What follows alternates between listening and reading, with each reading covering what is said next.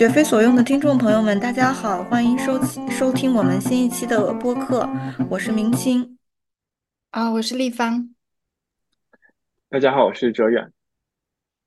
对，然后今天我们非常有幸的邀请到上海交通大学人文学院副教授施东来，也是我们的老朋友 Flyer 和滨州州立大学博士候选人 Kate。之前 Kate 也跟我们一起呃录过播客，然后还有滨州大呃滨州州立大学博士后子峰老师，呃跟我们一起聊一聊最新出版的一本书，叫《二十世纪二十和二十一世纪的非洲文学中的中国》。然后这本书的作者 Duncan Yong 现在是纽约大学的助理。教授，嗯，毕业于加州大学的洛杉矶分校，然后目前他也是 MLA 现代语言协会一九九零年前非洲文学论坛的执行主席。他这本书呢是去年由剑桥大学出版社出版，然后这本书的手稿呢也曾经获得二零二零年呃美国比较文学协会 Helen Tarte First Book Submission Award。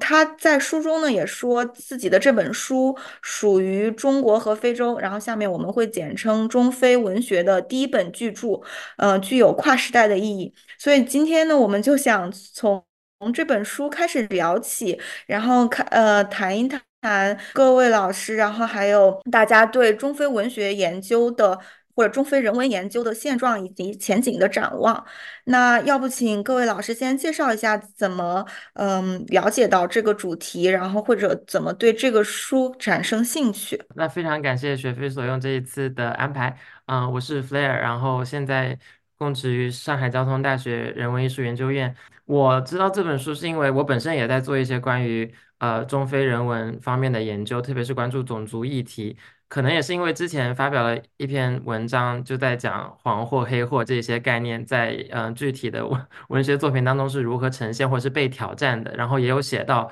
一个赞比亚作家 Mukuka Chipanda 他的一本书，呃，然后这个小说就是《A Casualty of Power》在二零一六年出版的，也是 Duncan Yu 这次在他的这本剑桥大学的新书里面重点探讨的。可能因为这个关系，所以一个比较有名的期刊就是 Safundi。呃，他的主编有写邮件给我，让我去参加一个关于 Duncan You 这本书的，算是圆桌讨论，但是是书评版的，所以是要写一个差不多两千字的一个评论，所以他就把这个书当时还没有出版的时候就发给我看了，然后我就看了半年，呃，把这个书评写出来，嗯，所以就对这个书的内容也非常感兴趣。它的确是第一本在中非人文领域。发表的英文独著吧，就是整一本都是呃在讲呃中非人文交流，而且聚焦于文学。之前可能有其他的一些作品，更多是从社会学或者是媒体学的角度，啊也可以跟人文搭上。但是像这么人文的，可能的确是第一本。这也导致我们这些做人文的学者，可能以后在进行中非文学研究或者是文化研究的路程上。免不了一定要 cite 这一本书，所以它的确是一个开山之作。那它里面肯定有一些它的优点和缺点，一些局限性。非常期待这一次跟大家讨论啊，其中的优缺点和我们可以嗯怎么样更好的去基于它进行我们自己的一些研究。嗯，大家好，我是 Kate，然后非常开心能够又加入到学非所用的。这个非常酷的群体，然后我也是好久没有上 graduate seminar，就是就是博士生的研讨课，然后现在思维非常的稚钝，所以我今天就把这个当做一个就是我久违了的一个博士生研讨课，然后给我很多新的想法。然后我现在是滨州州立大学比较文学系和非洲研究系的博士候选人，然后在写论文，祝我好运吧。啊，然后我是怎么遇到这本书呢？是因为我的博士论文就是做冷战和非洲文学的，所以就不可避免的会被老师屡次推荐到这个人。然后，呃，所以在在这几年里，我都对 Duncan Yu 之前写的一些文章啊，相对而言比较熟悉。我可以说，可能最不熟悉的就是这本书了，因为我非常诚恳的说，我是今年五月份读的比较快。啊，然后，但是我对它前言后记，还有包括第一章，因为它直接涉及到冷战，相对还还可以，所以希望能够提供一些我的见解。然后还有什么想要补充的呢？其实就是因为。这个中非人文研究或者说文学研究，我觉得有的时候你刚到这个新兴的 field、新兴的领域，会觉得没有所谓的方向。所以当你看到一个人他说了什么的时候，要努力的去学习一下，好像会给你一些指引。但是我觉得这种指引带来的问题，也是刚才 Flair 说的，它会有它一定的局限性。所以很开心能够跟大家一起讨论。其实我不是研究非洲，我也不研究文学。然后我的东西其实也不怎么涉及中国，但是我个人是有这样的兴趣。我主要是做的是美国黑人历史，多少涉及到一点加勒比。当然，这个呃，非洲不论是作为一个想象中的存在，还是还是一个事实的存在，那么在我的研究当中，肯定是也是有很强的存在感，所以对这本书当然是有兴趣。我其实见过 Duncan Yun 好多次，他的博士论文其实我也读过，所以说当我看到这本书的时候，会发现这个书和博士论文其实差别很大。然后可能有那么这个核心观点上可能是有一点点类似，但是在内容上基本上已经不一样了。当然，其实这本书我也只是简单读了一下，重点也是只看了跟我相关的第一章啊，以及这个前言啊这两个部分啊。所以这次来主要是与大家交流学习，然后也可以谈一谈就是中非研究或者说中国与 Africana 我们如何把非洲放到一个更大的一个黑人世界的这样的概念当中去理解。弗莱尔可能是看的最深入的，毕竟写了文章，所以要不弗莱尔来总结一下，给大家一个 背景，嗯，知识，然后对这个书有一个基本的了解。嗯，好的，好的，嗯，我算是就是把每个章节都看了一点吧，然后重点看了前言后记，然后第一章、第二章，呃，其他几个部分我是快速看的，所以还算是比较熟。的确，他。Duncan Yun 在 UCLA 读博的时候，他导师之一就是史书美嘛。然后史书美二零一三年有一篇文章，就是呃，Blackness in Twentieth Century China，呃，二十世纪中国的黑人性或者是黑啊性，这个一直很难翻译哦。Blackness 到底怎么翻译？但是基本上就是说黑人形象在二十世纪中国文化当中的表征。嗯，所以他二一三年。呃，史书美发这个文章，当时呃，当科优应该还在读博，所以其实它是有一个这样承接的关系。然后到了二零一六年，在比较文学研究，呃，就是 Comparative Literature Study 上面，呃，哈佛的一个老师 Karen Zomba，他又写了一篇类似的，也是梳理差不多是中非之间的这个文化交流当中的一些种族形象，或者是嗯对彼此的印象之类的，嗯，然后就是这两篇文章构成了。呃，大概二零一零年代还没有这样一个专书出现的时候，啊，这一个中非人文交流研究这一个板块的一些先声吧。然后张坑佑这本书就算是把这个先声推向了呃一个时代一个第一波浪潮，可以这样说吧。然后它的前言其实还是蛮短的，作为一本就是开山之作，我我还是蛮啊惊奇它的前言居然可以这么短。然后它的前言里面就是用到一个。嗯，核心概念就是他发明的吧，算是呃，alluvian，然后形容词就是 alluvial，呃，它字面意思就是那些被河水或者是海水冲击之后形成的一些泥沙，然后形成了某种冲击层，然后他用这个 alluvian 冲击层变成了一种理论化的比喻或者比喻化的理论，去把所有的这些章节串起来，然后它基本上有五个章节，每个章节都讨论一个不同的 alluvian，一种不同的冲击。呃，它第一个章节讨论的是呃二十世纪。在二十世纪很活跃的一个加纳诗人，呃，Kofi Anu 呃 Awuno，然后他把这个章节叫做 The Historical Alluvion 或者 Geopolitical Alluvion，历史的冲击或者是地缘政治的冲击，主要还是探讨他在不同人生阶段跟中国和中国历史接触的时候啊做出的那种人文探索。然后他的嗯主要是三首诗的作品，然后每首诗透露出一种不同的对中国的。心心态主要是政治上的转变，然后第二章他呃选取了一本加纳小说和一本赞比亚小说，呃都是探讨嗯中国在近二十年在非洲国家的采矿业，所以他把这一章呃的核心概念叫做 the economic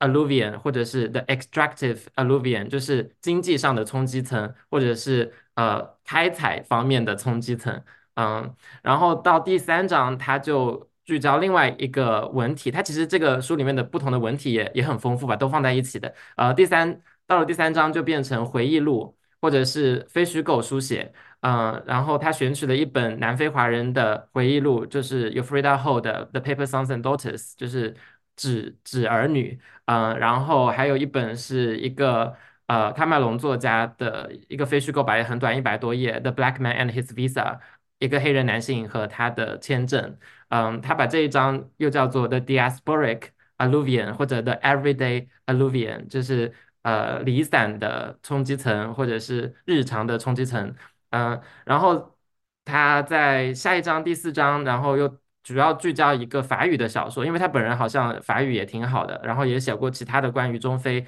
法语文学的呃文章。然后在第四章，他就聚焦一一本叫做《The Lily and the Flame》，呃，这个是英文的翻译，就是《百合花与火焰》啊。它里面主要是有一个主人公是。很混血的一个状态吧，有呃白人、黑人、中国人各各地的混血，所以是一个非常克里奥化的一个呃一个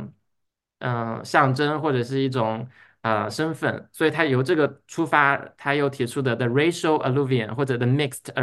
alluvion，就是种族上的冲击或者是血缘上的冲击。啊，到了最后一章后记，它其实还是有一些 close reading 的，还是有一些细读，它不是完全只是一个后记，所以它后记最后一章算是第五章。他又回到了一个呃，其实明清有写过的一个小说，嗯，肯尼亚作家的，就是《The Dragonfly Sea》金瓶海，然后他用的概念就变成了 it the aesthetic alluvion 或者 the formal alluvion。他强调说，呃，这个美学上或者形式上的这种冲击层如何跟这个小说想要探讨的那种呃中非历史，一直就是回溯到呃明正时期呃的那种。历史串联起来，所以它基本上用这个冲击层这个概念 alluvion，呃，串起来了这所有的章节，看似非常的 smart。我我给他的一个书评里面，我有写说 it's a very smart，呃，literary technique，或者是一个 critical metaphor，就是一个非常聪明的，呃，具有批判性的理论化的比喻。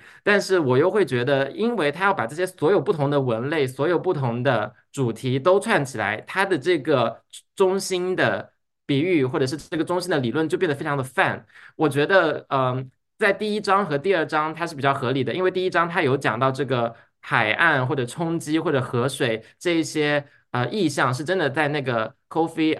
Anuno 的诗里面有出现。然后第二章呢也讲到冲击层作为一种矿的冲击层，因为矿本身它是一个冲击冲击层产生的一个物质，所以在这两章里面它是比较成立的，因为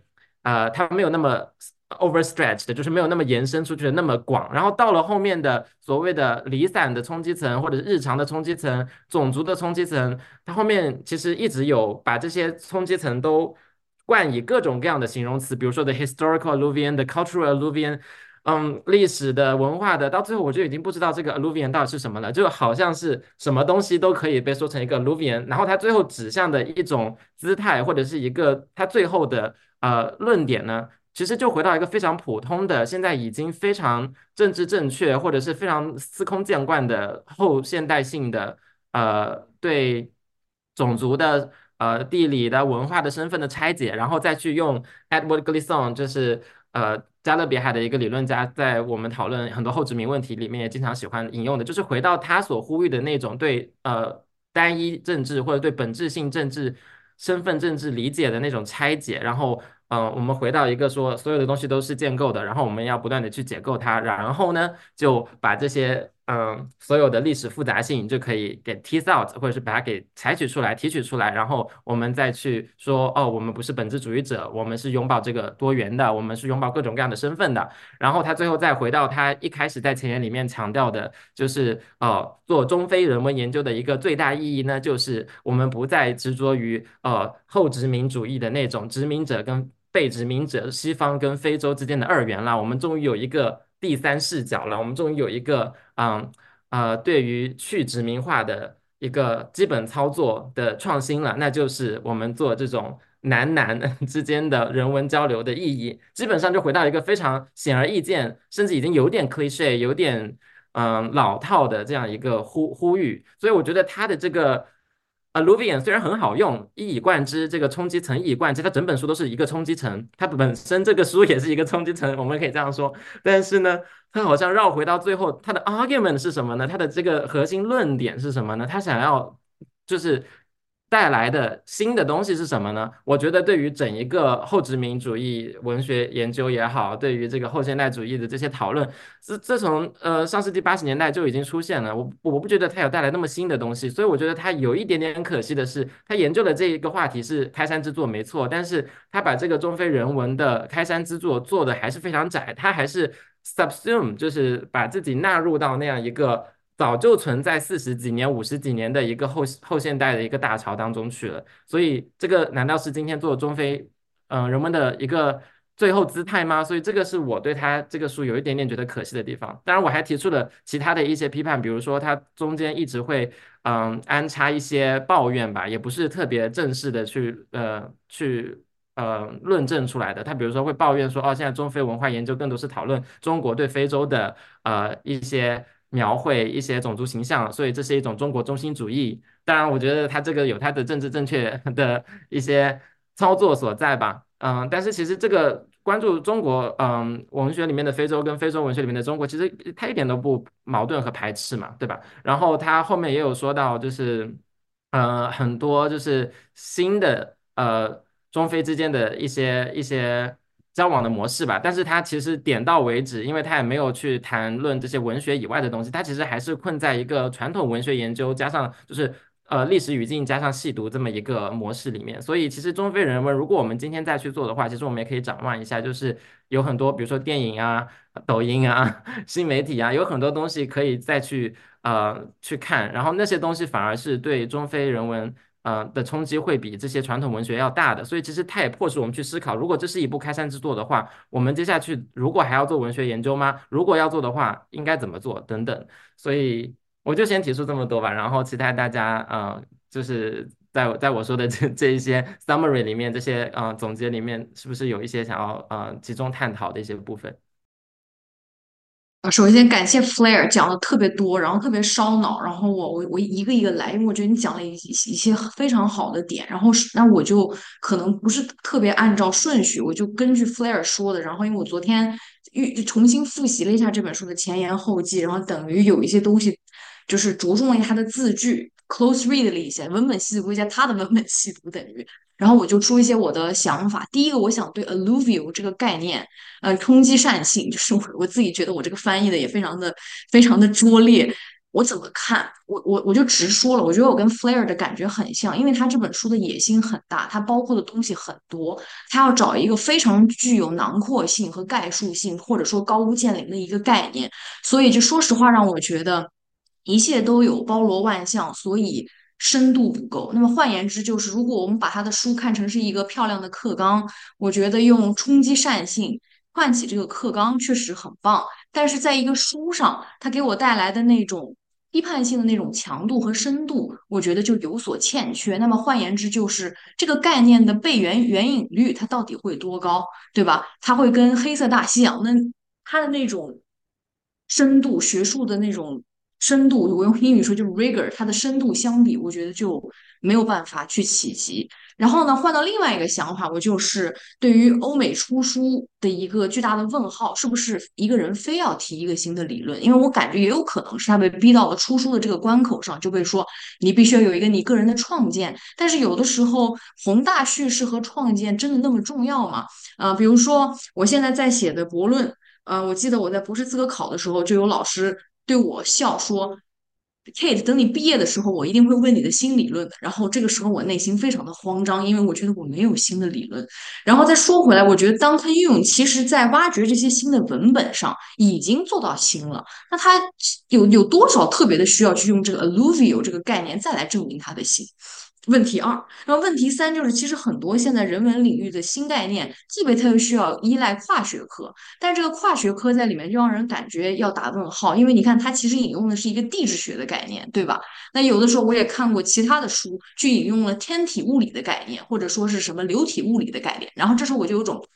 哎，真的不敢跨界，自己的领域还没学清楚呢，就把人家外面领域的东西引进来。当然，我觉得它也有也有正面的地方，因为它确实可能展现出了一个新的图景，包括明星也可能比较熟悉的这呃 Afrofuturism，对吧？非洲未来主义，它有些概念它就是去借鉴了一些。不是所谓人文领域的东西去阐释，但是我觉得还是要慎重，因为你真的对于地质学很清楚吗？地质学的这个概念，它所体现的这个冲击扇的这个属性，真的就跟你身份的这种流动性或者种族的这种流动性，嗯，完全对对等和匹配吗？我觉得都是需要去慎重和小心的，嗯，所以这是我对 alluvial 的一看看法。然后还有一个我特别想去。呃，补充刚才呃，Flair 说的就是我，我其实对他这本专注的期待是，我以为他仍然会做冷战。因为我对于就是像子枫也说了，他的他的呃就是博士论文，我觉得虽然说他博士论文也有博士论文的局限性，因为我现在写的东西我也知道有有局限性，但是我觉得他冷战时期所挖掘出来的那个档案其实是巨大的，包括我的博士资格考就是在读非洲文学中的冷战，然后我觉得天呐，宝藏有一大堆，然后还还觉得自己看的不够，所以我一直以为他可能会继续做这个，但也有可能是他其他的一些文章都已经陆陆续续发掉了，所以。他书的部分可能就不会再去，就一个人的精力和时间是有限的嘛，所以在这个问题上，我觉得其实有点小小的失望，因为像 Flair 所说的，他最后又回到了一个，或者我觉得也有意义吧，在美国当下，但是去强调多元性、流动性、大熔炉等等，他可他不是去忽略一些系统性的问题啊，他不是去粉饰一些东西，这个是要注意。但是我觉得他这本书确实是回到了一个比较老套的一个。Hybridity 对吧？多元性，creolization 对吧？克里奥尔化等等这些概念，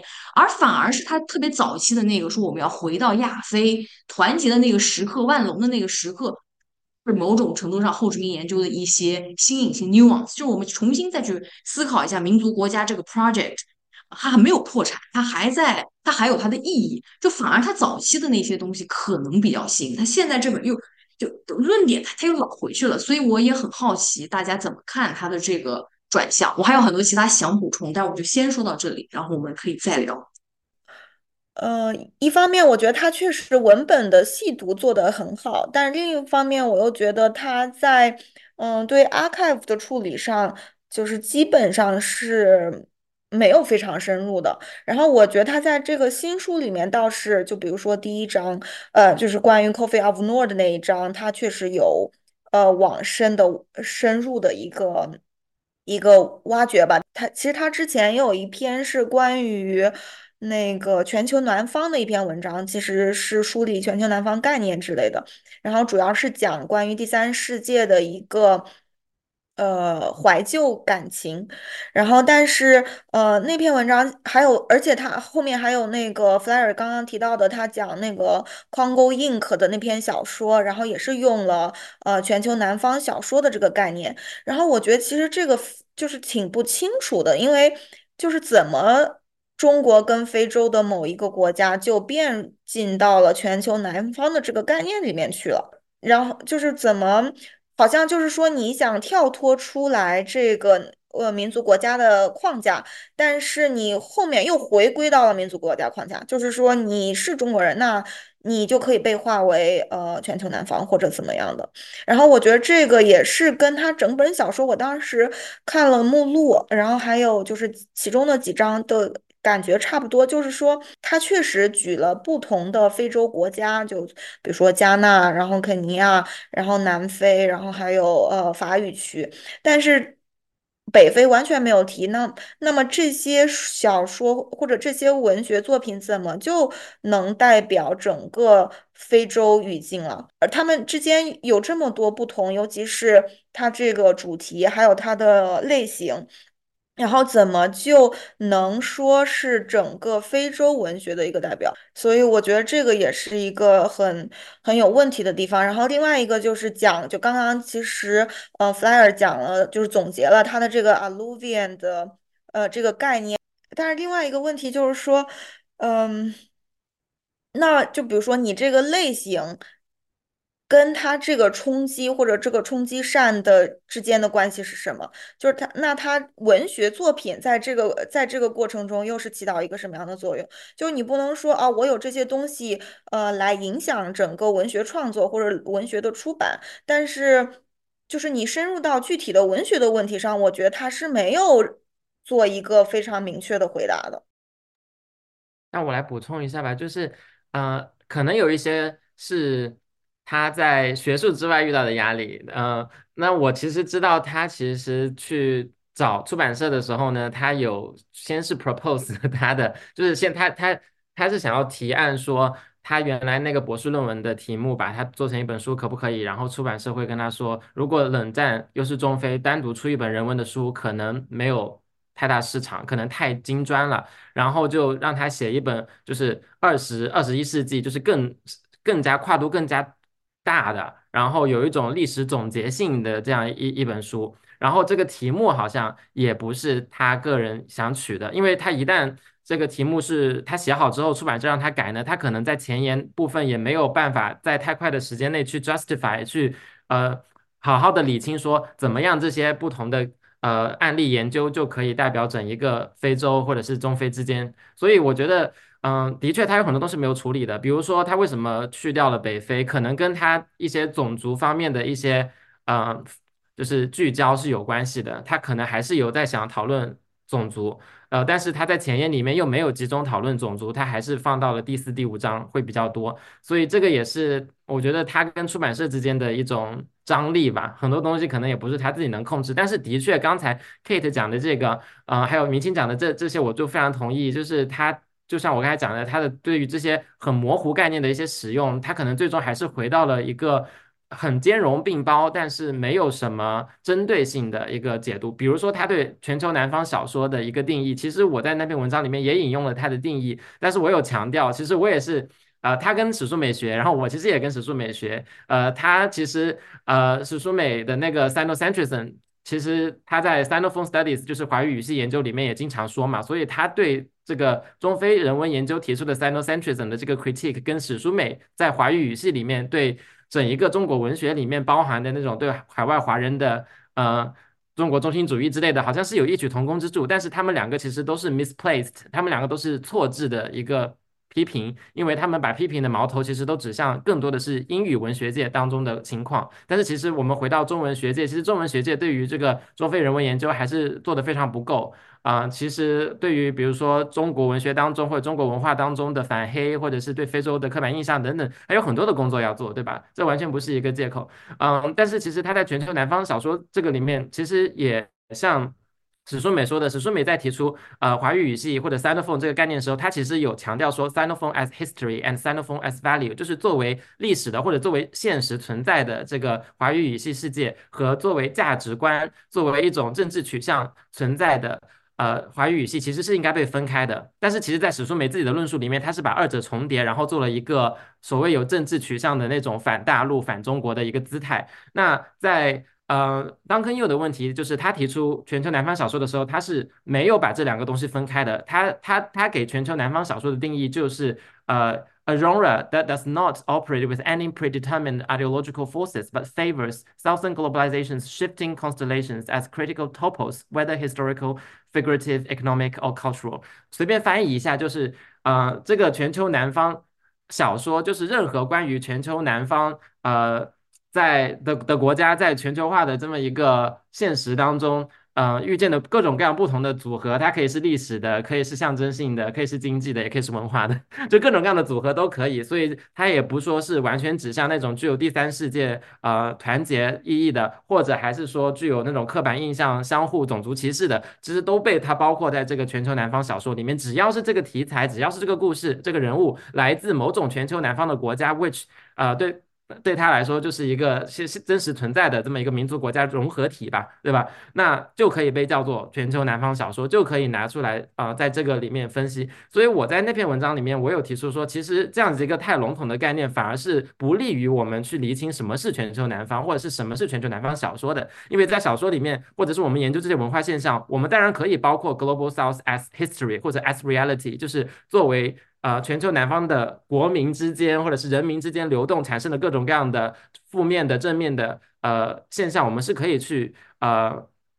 就是研究和学习的。但是另一方面，我们也不也要就是注意，就是全球南方作为一个价值取向，可能想要承袭第三世界团大团结的那种愿望，它不一定是在所有的文学作品当中都得以呈现的，这也是另外一个点吧。我觉得我在这一点上可能跟 Kate 有一点点不同的想法，因为 Kate 刚才有提到说，他觉得呃。就是他的那个博士论文反而是比较新的。我个人是觉得，像在中非人文研究里面，现在是有一个比较割裂的，就是做冷战时期的是一波人，然后做当代的是一波人。那我也比较理解，就是 Duncan 他如果要把这个冷战的 focus，把冷战的这个焦点。换成现在出版社要他说你要做一个更大的，你要把二十一世纪把后冷战时期也包括进来，那其实他要处理的东西就变得非常不一样。它不仅是一个全球南方作为价值，它更多要处理全球南方作为现实。那全球南方作为现实之后，就会有很多那种很嗯负面的，或者是一些对于社会主义这种意识形态的一种祛魅的东西掺杂进来。那那种东西就不是一个完全可以去打破民族国家，或者是非常。我们说 radical 非常激进的那种政治可以包含的，它反而是比较现实的，可能是基于呃经济方面的这种拉扯啊，包括现在很多就是又回到那个经典的辩论啊，关于中国是不是新殖民主义等等的这些东西，还是要被纳进讨论啊，那可能就没有办法做出一个非常激进的姿态，嗯，所以说。我反而有的时候会觉得，做冷战的中非人文的那一批也分成两两拨人了。有一批是他有自己很强烈的政治取向，有一批呢是自己的政治取向，呃，是更加的是觉得哦，这个时代已经过去了，然后我们就已经可以把它放下了。这些人可能有点过于浪漫化，有一波人呢是继续浪漫化啊。所以我觉得，呃，他他做的这个姿态无可厚非吧。我也不知道，就是我们如果呃聚焦当代的话，我们还能呃做出怎么样强烈的价值取向的一个理论。如果不去就是继续浪漫化，或者是继续提取那个回到第三世界的那个冷战时期的话，对，嗯，我觉得其实如果想一想，就是冷战，就是刚刚 Flyer 分为冷战和冷战后的等于这两个阶段，然后后面的这个跟全球南方这个概念相连，然后我觉得其实如果你去看档案的话，就是你会发现，其实当时的呃报纸对于中国报道的很多东西跟现在对于中国报道的很多东西是相似的，就是在冷战的时候，你会看到它有一个延续性，就它并不完全是一个断裂的一个过程。然后，所以我其实一开始在期待，就是他说这个 alluvian 这个概念的时候，他会讲述清楚文学它整个发展或者它这个形象的一个变迁过程中的一个 continuity 或者 discontinuity，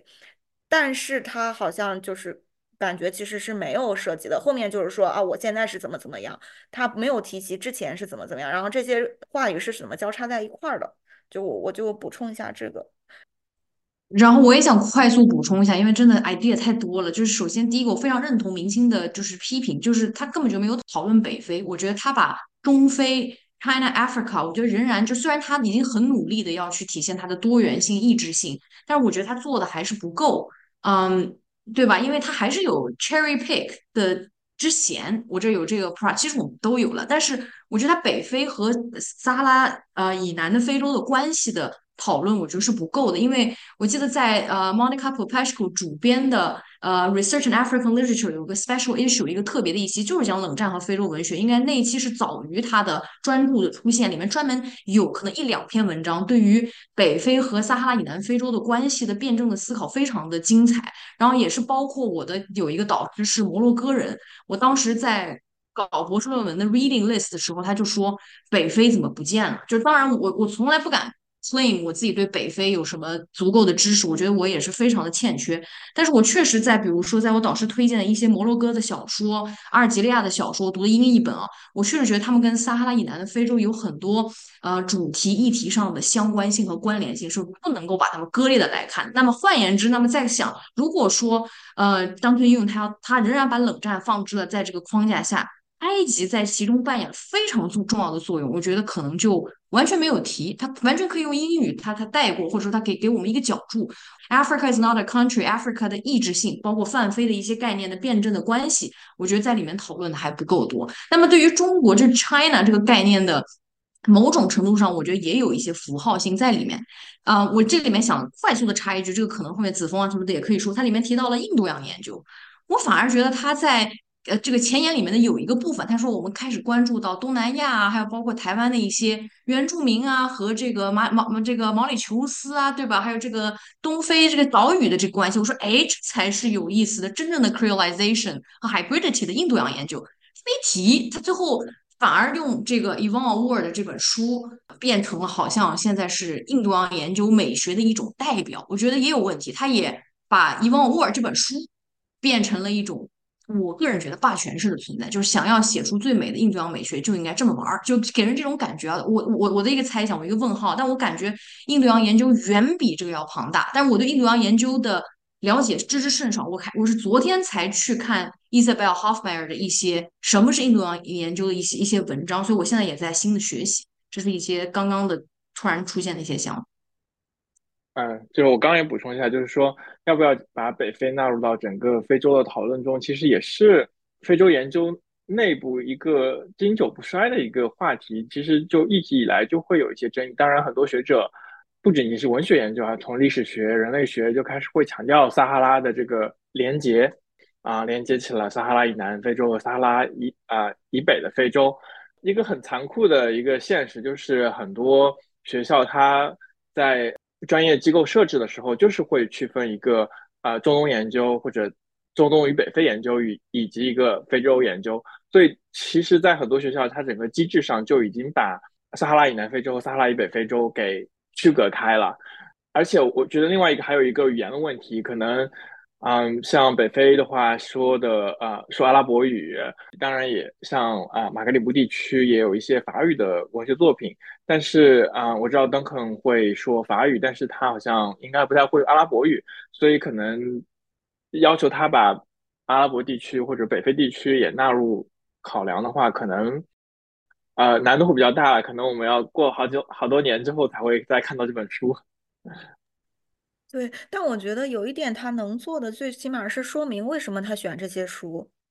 因为其实就比如说你那个回忆录的话，有很多回忆录的，然后关于印度洋的也有很多印度洋的小说，关于中国跟非洲的。但是为什么选这些书？我觉得他在这个书里边并没有解释，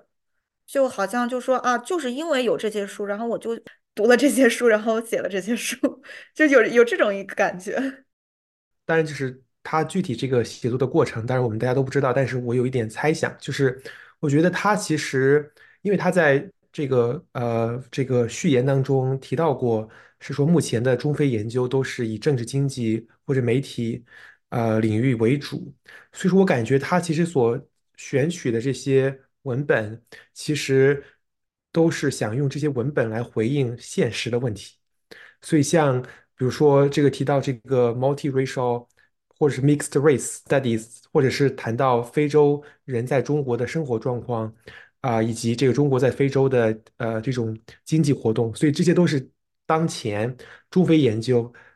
主流在关注的问题，所以他其实是想用文学去回应这些问题，这就是我的一种猜想。当然，就是说，因为是大家一直在谈到这个它的这个核心概念，the alluvial，呃，但我其实也是觉得，就是这个概念，当我读到这个概念，觉得这个概念出现也非常的突然。就是为什么这个概念，这个概念是到底在多大程度上是一个中非文学关系的一个概念？就像说这个概念，我放到，因为他在描述这个概念的意义的时候，我感觉好像并不是特别明显的是一个中非文学。这个框架当中的一个概念，所以我就想知道这个概念，我是不是我随便编一个是不是也可以？然后这个概念是从何而来的？是它是用了谁的理论？这个概念是他的理论，还是像你像 Paul Gilroy？Paul Gilroy 其实他提到这个 Black Atlantic，其实你说这个 Black Atlantic 是这个词儿是他是 Paul Gilroy 自己创造的吗？其实也不是，因为 Paul Gilroy 其实谈的是。这个这些非洲呃，或者是加勒比、北美的，当然 p o g r e 主要讲的是北美和英国，呃，就是大西洋北部的这些知识分子，他们是如何去具体讲这个概念。但是这个 alluvial 好像是有一种就是有点就是完全套入到这个呃这些他所研究的这些作家当中，所以这是我的观点。另外一点就是他谈到。像刚刚大家刚刚谈到这个所谓的这个 sinocentric，就是当然这个我可以去理解它因为呃，目前呃有很多，包括像昨天在群里跟大家分享这篇文章，黄黄明卫的这篇文章，就是 Blackness in China。呃，目前大家看不到的是，就是确实是 Blackness in China，呃，不大去讲那么 Black people 是如何影响 perceptions of Blackness in China，所以这是一个问题。所以他所谈到这个去去这个 center。黑人的黑人学者、黑人作家的声音，当然我觉得是有必要，但是，但是我也同意，就是说，那我就是先不谈这个非洲或者是其他地方的黑人如何影响到呃中国人如何如何理解他们的文化历史，只谈中国政府或者说中国主流中国知识界去如何理解这些问题的话，依旧有很多事情要做，所以也称不上说现在已经做到了这个 sinocentric。对，另外一点是谈到这个。呃，一个 gender 的问题，因为当时在我我上次见到 Duncan Yun 的时候，就有人谈到过这个，为什么说就是好像没有谈到一个 gender 的问题，在这个第二章好像谈了一点这个 masculinity，但是但是他这个 gender 这方面就是谈的还是欠缺一些，所以我我也猜到也是可能迫于他要去拿到 tenure 的这个压力，同时又考虑到希望这个书能够。多少的能够有更广的读者群，所以他就就是感觉好像就是围绕热点话题搞了一下，但是对同样我也同意大家的说法，就是他对于每一个具体问题谈的也不够深。就像谈到这个中非冷战，那么 Kofi Woolner 是他是来来源于加纳，那么其他非洲国国家呢？那么还有些非洲国家对中国比较有敌意的，像相对而言对中国不是那么友好的，像尼日利亚。受到西方影响比较重的国家，那么这些国国国家呢？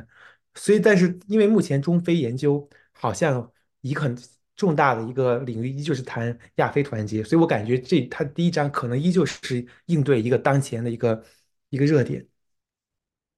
alluvial 它这个概念的提出，它还是为还还要迎合一个现在当下的热潮。我之前应该在学非所用跟大家聊过，就是生态批评。对吧？Planetary，所以这个也是其中一个原因。而且它的 citation，它的引用里面就是 Kaja Tan。之前我记得我在上一次学非所用，因为我去看参加 ASA 的年会，当时他的书要哲远，我们还在下面聊，就是生态批评又获得了胜利。对，所以我觉得他也有这个考量在。所以他这个词又涵盖了海洋的、岸边的、潮汐的等等。所以就哎，提的太好了，就是包罗万象。对，对。然后我在想，就刚刚我们讨论的，就是一个。这个书从一个比较大的这个框架上的一个讨论，然后我就想要我们要不要深入到它的具体的一些 case，然后大家对它的具体的分析有没有什么想法？我觉得我对各个案例可能读的还没有 fair 仔细，所以我也不敢乱说。但是我确实有一些总体的观察，就是第一个非常认同明星，我觉得他对于文学的生产他讲的不是很清楚。嗯，文学的生产我在这里具体讲的其实是。它每一章都是不同的 genre、不同的文体和流派，但是如果你要把这些文体和流派的生产放置在一个大的社会系统里面，或者说是文学生产系统里面，就不敌恶式的，应该会分析的非常精彩。我觉得，比如说赞比亚的这个 thriller novel，嗯，我对于就是非洲的侦探小说或者非洲的惊悚小说其实蛮有兴趣的。因为我我因为我在呃 Penn State 教过一门课，就叫侦探小说，我也不喜欢，反正他就让我教了，我就教教了之后，我我就选了那个呃去潘他的另外一本书，然后我们班同学就是这书写挺挺容易的哈，就是这我们读它的目的是什么？但很有意思是这本书它是在网上或者以播客的方式，就是等等，是 blog 的方式去传播的，或者说像我导师说，你在亚马逊上随便一搜一些小书，不知名的出版社电商就出版了一些非洲的小说，所以我是什么意思呢？就是。它是用什么出版社出的，对吧？Editor 和出版社之间的啊讨论有有有有没有，对吧？因为我感觉读这些 thriller 的时候，就让我想到了尼日利亚的一些诺莱坞电影。但它生产的很快，但是呢，它又很有趣，它很吸引人，它很接接接触大众。所以换言之，就是回到我觉得他对于 Stephanie Noel 的那个 popular 日常的这个文化生产，我觉得讨论的不够，对吧？因为我们看到了一些所谓的 popular，所谓的 high intellectual，比如说 Yvonne Ward、Dragonfly Sea。但也可能他刚出来的时候不是这样的。我觉得他这种分层 class，对吧？就是阶层、阶级，还有包括北美的一些学院 writer residence program，对吧？作家的工作坊对于这些文化生产的影响，我觉得他没有足够的讨论。所以我这个我是我我跟明星感觉特别特别相相像的地方，这是第一点。然后第二点，我就是刚刚子枫说的很好，好像他是为了要去回应一些社会科学或者说非常现实的问题的讨论。那么我的一个问题就是，是不是中非文学研究他选择的这些，除除了我觉得伊万尔沃尔稍微有一些现 modernism 啊，或者说抽象的东西存在了，是不是它一定就会跟现实主义定在一起？因为有的时候我甚至去读他 close reading 的时候，我觉得不是 close reading，是 summarize，因为那个那那个情节也挺清楚的，我也看懂。当然他 close read 的比我好，或者说他把对于现实主义文本的 close reading 做的那个姿态要比我好。因为有的时候我真的觉得我在 summarize，是不是就一定会陷入这个跟现实主义捆绑在一起？然后如果大家有趣的话，去看他书的第一章，你把它下面给全部给引掉，我会我甚至觉得读完他的那个这整本书的第一个 paragraph，我会觉得这本书是一个社科的书。所以就回到一个大问题，是不是中非人文学科的研究，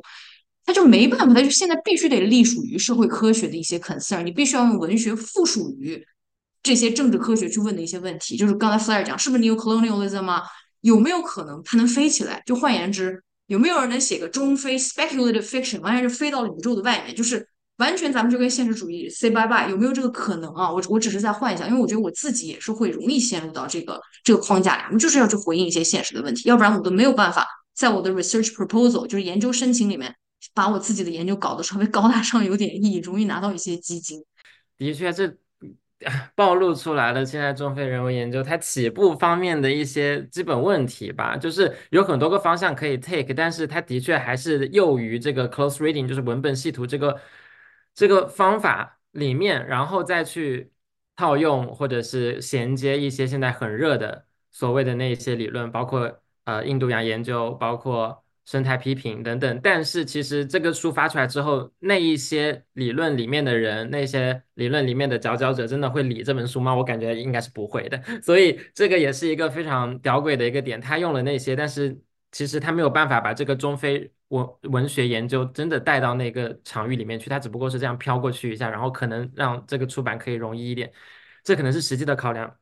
但是通过这个现象，我感觉我们可以反思一下，就是说这个中非人文研究或者中非文学研究，它到底应该怎么去做？其实他在前言里面还有提到一点点，就是世界文学。那世界文学这个东西，David Damrosch，呃，像这些学者搞了二十几年了，然后还是如火如荼的在讲。那其实他也提供一个空间，让这种中非。文学这个那么小众的一个交叉点，它是一个 intersection，对吧？它是一个很小的一个交叉点。文学，啊，把它放置到一个世界文学的一个辩论里面去，我们应该怎么去给它一个位置？就这个东西可能不是通过细读能够做到的，因为它这里面也有一些细读，它它也提到所谓的 wordliness，啊，它有好几章都讲说这个。呃，怎么怎么样的情节体现了他的这个主人公的一种 wordiness，特别是在这个呃法语呃文文学的那一章，他就因为那个人本人是一个克里奥化的一个非常混血的一个人，然后他身上携带各种各样的因素，就是 wordiness，然后这个 wordiness 就是变成一个反本质主义的一个精神等等等等，这些东西都是可以去。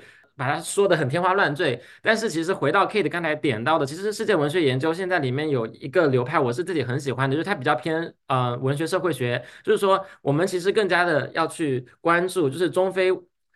文学产生的这个机制是什么，是谁在认可谁，谁在阅读谁，那这个他完全没有讨论的，因为他这些文体这么不一样，其实他的那个。Coffee 的诗歌，或者是呃 r e a l f r e d a h o 的回忆录，或者又是那个啊 World 的这个小说，他们的受众是完全不一样的。呃，除了像他这样子的学者，为了写这样一本书之外，没有什么人会真的把这些全部放在一起看。我感觉哈是这样，就只有我们这些学者会这么干。然后，但是你在这么干的一个过程当中，的确忽略了他们的产生机制和他们的接受机制。然后，其实又回到他的那个中心的叩问，就是他把呃 Glisson 的那那个。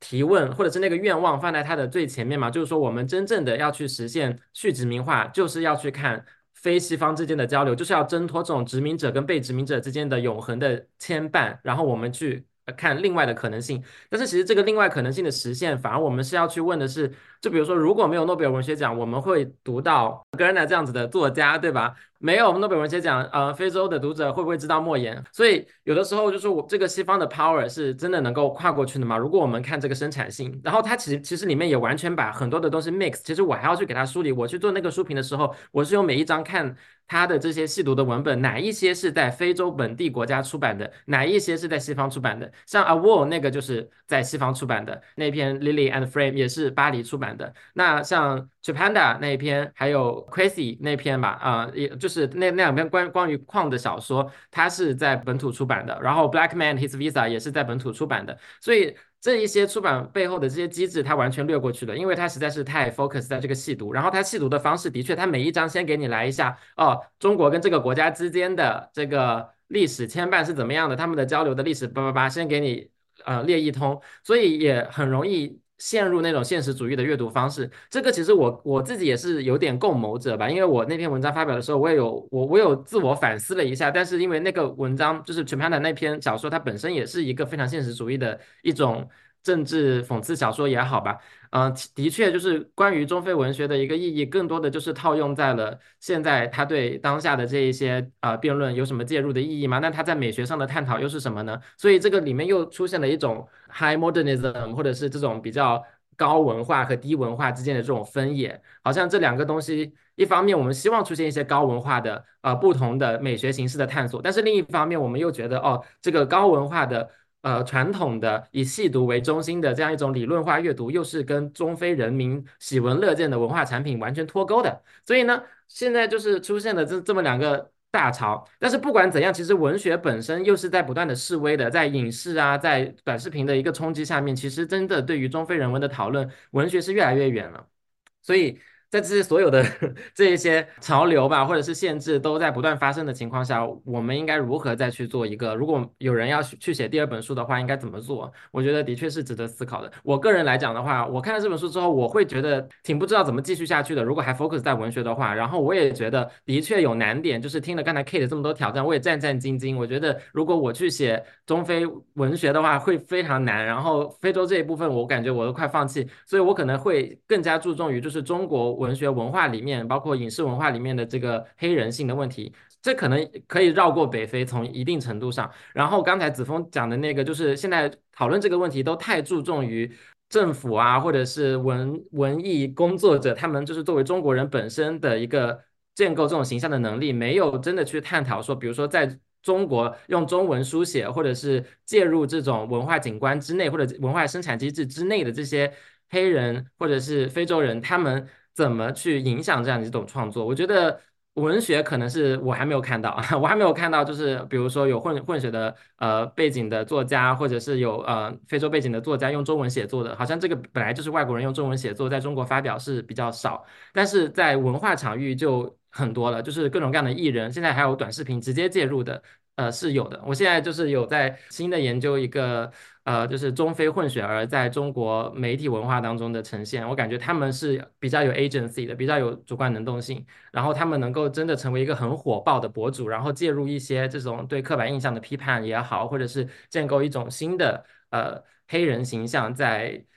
中国人心中的这种印象也好吧。所以，嗯，的确，而且我我也看了黄明伟的那篇文章，我觉得他这个文章。也没有什么特别创新的，而且把这个跟 Afro pessimism 结合在一起，然后有点挑战 Afro pessimism 的意思吧。然后就说哦，我们这个反黑是一种全球性的东西，但是在这个全球的脉络下面是各有各的语境。这其实有点废话。但是我我比较不喜欢他没有提到的是，中国有一个很特殊的语境，它不只是对中西方的移植，它是有一个华夷之变的一个传统，它被保留下来了。这个完全没有提，他完全就把这个东西嵌套在哦，中国就是二十世纪初啊之前呢，就是有一个呃黑人。跟奴昆仑奴之间的一个联系本来就在那里，然后二十世纪之后呢，又因为引入了非呃西方的种族概念，然后建构了汉人中心主义，所以呢又变成了一种延续，变成了另一种反黑。但是其实他没有看到的是，其实这个华夷之变的传统，即使在西方的现代性冲击之下，也还是存在的。这就是为什么，比如说我看的那个中非博主，像 Nina，他就有这么一个。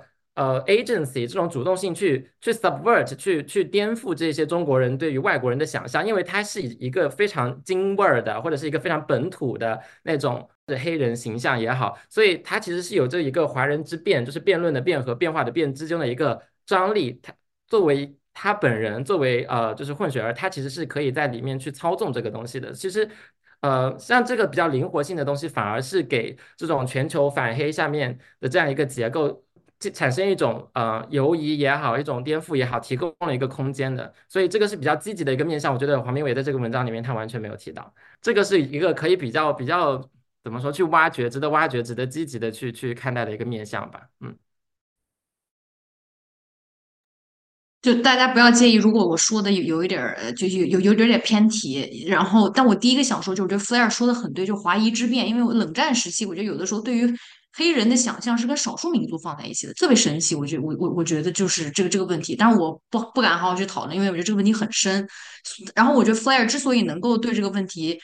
tackle 的很好，是因为我觉得你有很比较比较扎实的 Sinophone 的 training，就是我觉得也跟从什么背景来特别特别相关。然后，所以我觉得这个学科的训练，我觉得也会让一个人看到什么或者看不到什么。啊，然后我特别想补充的一点就是，就希望不要说飞了，我们最后还可以说回这个书，就是中非文学研究是不是已经到头了？就是我昨天也在想这个问题。啊，然后因为我可以。理解的就是因为明清和 Flair 在这个领域耕耘要比我时间要更长，我可能就五年，因为我就进博士项目就就就非常机缘巧合的就开始做，做到第五个年头写博士论文，这痛苦的过程确实会让人有疲惫感。嗯，但是呢，我现在要来 defend 一下这个 field，然后也是给自己提升信心，我觉得还是有呃未来的。我觉得第一个呢，就是仍然就是挖档案这件事情，就是把。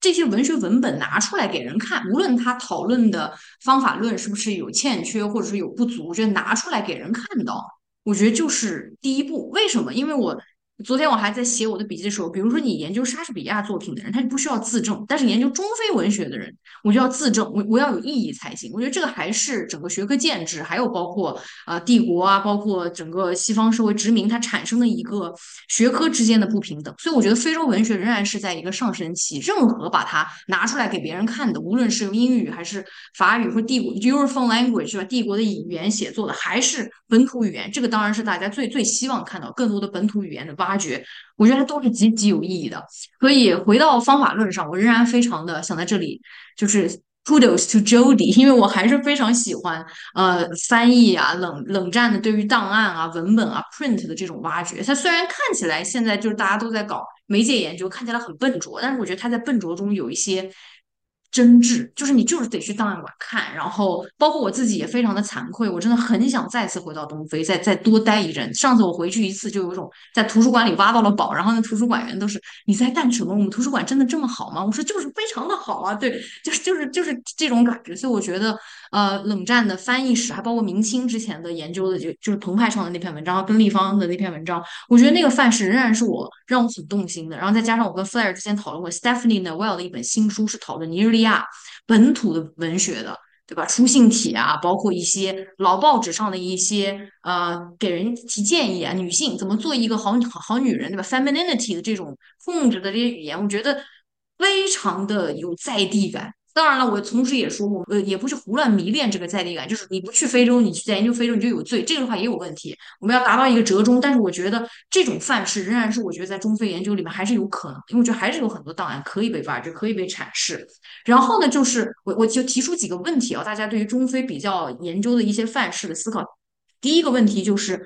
中国，就是非洲文学中的中国，中国文学中的非洲，你们对这个怎么看？就因为我我有一些想法，但我觉得时间有限。就把这个抛给大家。然后第二个就是，你觉得平行比较有可能吗？就比如说他们两个就没见过，但是呢，在这个文学体例里面，他们都讨论了这件事儿。我曾经试过，他他没法说服我，这是一个破产的一个一个 project。比如说你在这小说里看到了城市化讨论中国哪个文学，然后。或者八十年、八九十年代，同时也因为我的中国文学训练真的非常的扎实，就是自己瞎读野路子，所以我也不去讨论。但比如说他们两个都同时讨论了城市化，这时候你就可以说他们是 global south urban fiction。那你觉得这种比较范式有可能进行吗？第三个问题，比如说我是他做拉美和非洲文学的比较研究，我觉得他确实是有 Latin American boom，就是马尔克斯那代人，他这个作为文学史的背景的。那么中国和非洲，就是菲尔讲的，有没有可能做一个古尔纳和莫言的比较研究，研究他们怎么被诺奖 mediate？这个有可能吗？所以我只提供一些想象啊。你们觉得中非未来比，咱们还可以怎么比？就是不是一定要你中有我，我中有你？有没有可能就咱们就平行比？它可不可能是一个破产的 project？就提出一些问题。其实我们聊中非文学的话，其实就有个悖论，对吧？我们聊中国跟非洲，这本来就是两个，就是在很多层次上都带有一定的政治属性的一个词汇。然后我们又把它跟文学放在一起，那就像刚刚嗯子枫也聊到，然后还有 Kate 聊到，就是说，那这个文学跟现实的关系到底是什么？就是我们是把这些小说作为一个像。像田野那个田野志一样的东西去读嘛，然后让他来说啊，这个小说反映了现实什么什么问题，给一个什么样的解释？我们要用这这种方法来读这些所谓的现实主义风格的一些作品，还是说我们嗯可以从其他的一些角度来？我觉得这个可能也涉及到，就是说那文学研究整个的出路在哪在哪里？尤其是当你涉及到所谓的全球南方的一些地区，就很，我觉得很容易会犯这种错误，就是说啊，那这个东西就代表这个国家这个时间或者这个样子是是这个样子。然后另外就是刚才我觉得，嗯，那个徐宇提的关于平平研究这个问题，嗯。我个人来讲，我觉得是不能完全给一个非常准确的，就是说啊，我们能做还是我们不能做。我觉得可能还是得看到，就是具体的例子里面，就是他们到底有多少的关联性，或者说有对某一个话题有相似的想法，或者或者完全不同的想法。那然后我觉得最重要的东西，可能就是说。我们从这两个视角，或者从不同的文本对相似的话题，我们能得到一个什么超越民族国家、超越就是甚至说种族或者性别的一个结论？我觉得这个可能是要想清楚，如果去做平行研究的话，嗯，但是我现在也想不到具体的例子。但是我觉得可能有一点，就是我之前有碰到一个苏丹的作家，然后他就说。他年轻的时候，他当时在埃及留学，然后就经常会买中国文学的杂志。他就知道有李白、有杜甫，然后他就说，为什么买这个杂志呢？一一方面是这个杂志很便宜，另外一方面他就是真的很喜欢这些诗，然后这些打动了他对当时他们国家的一些情况的一些呃反思吧，或者是。呃，就是有一些回想，我觉得这个其实相当于就是说文学的力量，就是到底文学能给我们带来什么。然后另外一方面就是基于刚刚讲的，就是关于文学生产、它的传播、它的翻译、它的它怎么被看到、怎么被读到、谁在读这些东西，我觉得这也是一个非常重要的方面。嗯，但我觉得可能没有完全没有回答你的问题。那我也回应一下刚才 Kate 的问题吧，我觉得这个跟。文学研究本身的一些机制有关系。我觉得，嗯，比较文学本来就是两种都可以嘛，就是一个就是看 representation，就是呃一一个国家的人或者一个地区的一人，某一种种族的人 在另外一个。呃，被圈定了范围的文学当中的一个呈现，然后可能可以互相比较，但是有的时候这个比较又完全不是在同一个脉络里面的。比如说 Duncan y u n g 他他对于这个 Sinocentrism 中国中心主义的这个抱怨，另外一个错置的点，不不光是说，呃，这两个东西不是互斥的，就像我们刚才讲的，就是说，呃，中国。文学里的非洲跟非洲文学里的中国，它不是互斥的。但是另外一个重要的点是，他的这个抱怨其实也是不合理的，因为我们没有，就是相比于呃中国文学或者是中国文化当中的非洲人形象，或者是以黑人为代表的这种非洲人形象吧，就这么笼统的说，是要就是去理清非洲文学或者文化当中的中国人形象是非常。难的，就是因为这个概念本身就已经是非常笼统的了。你非洲文学有这么多个，那有这么这么多不同的地区性，然后有文口头文学的传统，有各种各样的本地文学的传统，有离散文学的传统，欧洲语言文学的传统。那这些里面没有办法去理清一个。中国形象的一个单一性，但是在中国文学里面，因为这个中国文学本身现代文学就这么一百年历史，其实是可以去理清的，所以这个问题也是导致了他所谓的这个中国中心主义。但是其实它就是一个实操方面，它是操作不过来的一个东西。其实那种呃，把一个中国作品跟一个非洲作品放在一起比较，然后他们没有任何的相互影响的关系，或者没有一个很明显的表面上看起来有联系的那么一种实证的关系。呃，然后把它们做一个比较，不管是以主题或者是以全球南方小说这样子的一种概念，把它们进行一种联系，这样子的。呃，尝试其实还是比较少的。呃，我在全球南方小说的那篇文章里面，就是曲潘关于曲潘达的那篇文章里面有引用一个学者，他现在在复旦叫张艳平，他就写那个莫言、红高粱跟非洲的全所谓全球南方小说的一个对比。但其实红高粱跟这个是没有什么关系，但是他们就玩他他又是用一个影响论去论述说，哦，他们都受到了 magic realism，然后这个 magic realism 本身又是拉拉美的，他把这个亚非拉所谓串联起来，但是。对我来说呢，这种文本细读方面去串联起来的中非或者中拉 whatever。是不太有意思，因为我觉得，嗯，它最终还是回到了这个非常有霸权性的一个传播机制，就是什么东西进入了世界经典，什么东西进入了西方为主导的这样一种 high culture，那它就可以去影响所有其他人，然后其他人就被它影响，然后各种各样的方式以进行一种本地化的尝试，只是这个方式不一样，然后我们拿出来有一些小小的比较，但是你没有办法真的去 challenge，或者是像你想要的那种去想象那种意志性的激进的，怎么样去越过这样子的一个。呃，机制就是只只有透过被西方认可的文化，你才能看到彼此，才能去进行这种所谓本地化的尝试。然后你这个本地化又与区域研究的范式没有办法跨到另外一个区域里面去。这个其实跟我们之前探讨过的那种，就是比如说美国学界不太可能会，嗯。雇一个中国人去教非洲文学，其实是异曲同工的东西。它就是一个区域研究被圈定了的一个种族化的操作模式，是很难在现有的这样一些比较文学的框架里面去突破的。所以，我觉得如果他们对世界文学这个辩论是认真的话，他其实应该在世界文学这样一个兼容并包的东西里面去突破。但是，目前为止，这种这种这种尝试是很少的。那如果回到你刚才有提到的这个科幻文学的话，那其实也有学者有写过嘛，像之前有一个。呃，学者他有写过《Visions of China: Political Friendship and Animosities in Southern African Science Fiction》那篇文章，就是呃，Moon Musami 这个学者写的。然后他有挑几篇这个南部非洲文学里面的中国形象。然后我之前有做一个讲座，也把这个文章梳理了一遍，然后再根据他的这些梳理去对比中国文学当中的中国科幻小说当中的非洲形象。其实他们呈现出来的东西，就是我在那个 Chipanda 那篇文章里面的标题想。批判的就是呃，Yellow Peril, Black Peril。那其实科幻文学它不仅不提供这个更加激进的意志性的想象，它反而是走向了那个黑或黄祸的极端。就是你在南部非洲科幻小说里面看到的是非常黄祸的一些东西，然后你在中国的这些不管是马伯庸的还是刘慈欣的这些小说里面涉及的非洲人形象，都是一个非常可笑的、非常噱头的、没有办法看下去的那种哗众取宠的东西。那这个又变成了 low culture 里面我们现在的一些。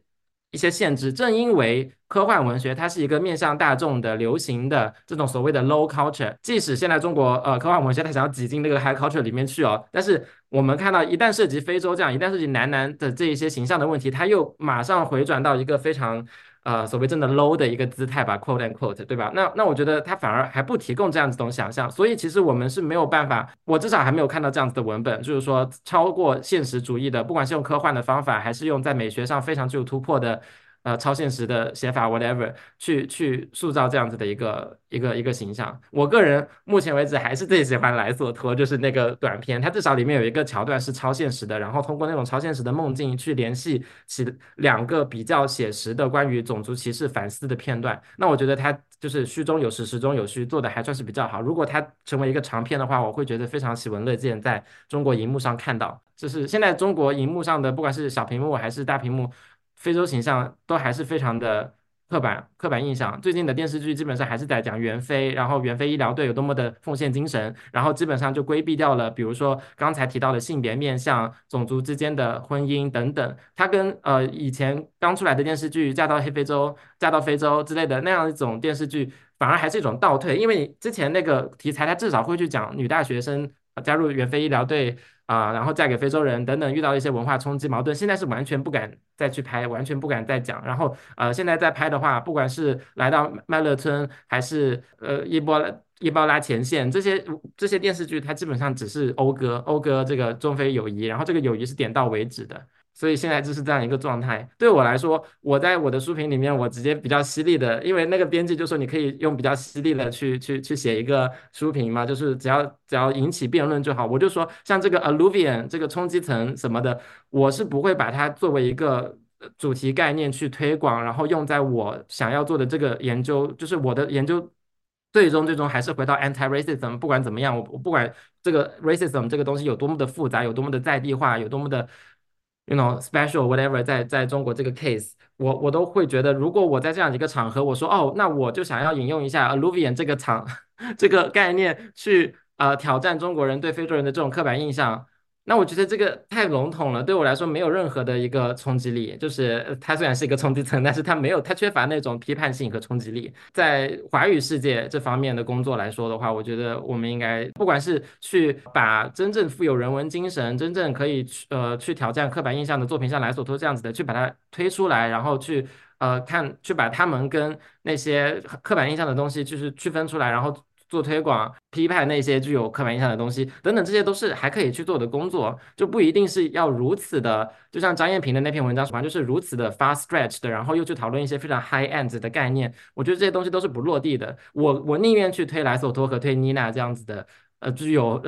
流行性的，或者是具有深度的、具有美学方面探索跟现实主义批判结合在一起的一些现象，反而我觉得是更适合我我想要探讨的一个点。方根用这儿，虽然我们指出了它的一些缺点、一些问题，但我确实觉得它带来了一个新的风潮，就是男男研究。虽然 Global South 这个概念我们可以不断的辨析，它有它的问题，对吧？嗯，但是它确确实，比就以我在比较文学系的观察，呃，现在萌生出了很多很新的、有趣的男男研究。之前是真的是看不到，这永远都是西方，西方。莎士比亚、米尔顿，sorry，就是我，因为我自己来自一个比较西方中心的一个英语系的训练的背景，然后，嗯，看到这些新兴起的男男研究，还是觉得挺欣喜的。比如说，呃，中国拉美的研究现在会会往西语方向走，对吧？His Hispanophone，然后 Chinese，然后中国加勒比，对吧？或者说刚才我说的，我其实非常心之向往的，就研究这个印度洋的岛屿和这个东南亚的这个这个移民的关系。哇塞！但是这个会对于语言的要求，对吧？是很高的。还有我我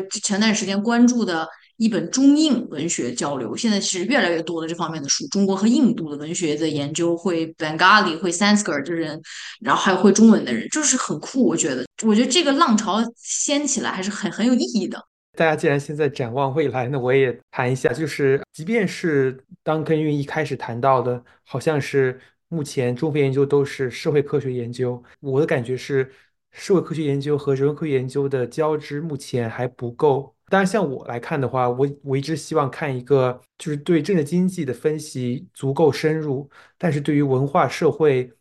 呃，是又有又有足够的敏感的这样的作品，其实没有看出来。作为一个不是搞文学的人，我希望看到一个这样的分析。如何用从 racial capitalism 的角度来理解一些问题，不是一个简单的说。好像 anti-blacks in China，好像就是或像黄黄妹这样，其实本身她有一点点啊，她肯定是在往这个我认为是一个正确的道路上走，但是她没有怎么谈 political economy，所以呃，我就觉得比较，我希望看到更多的东西。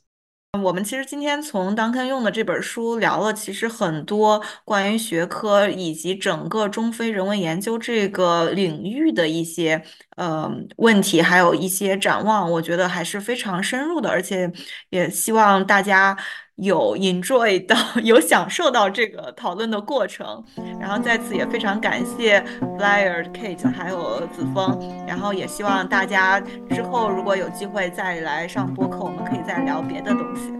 嗯，非常感谢。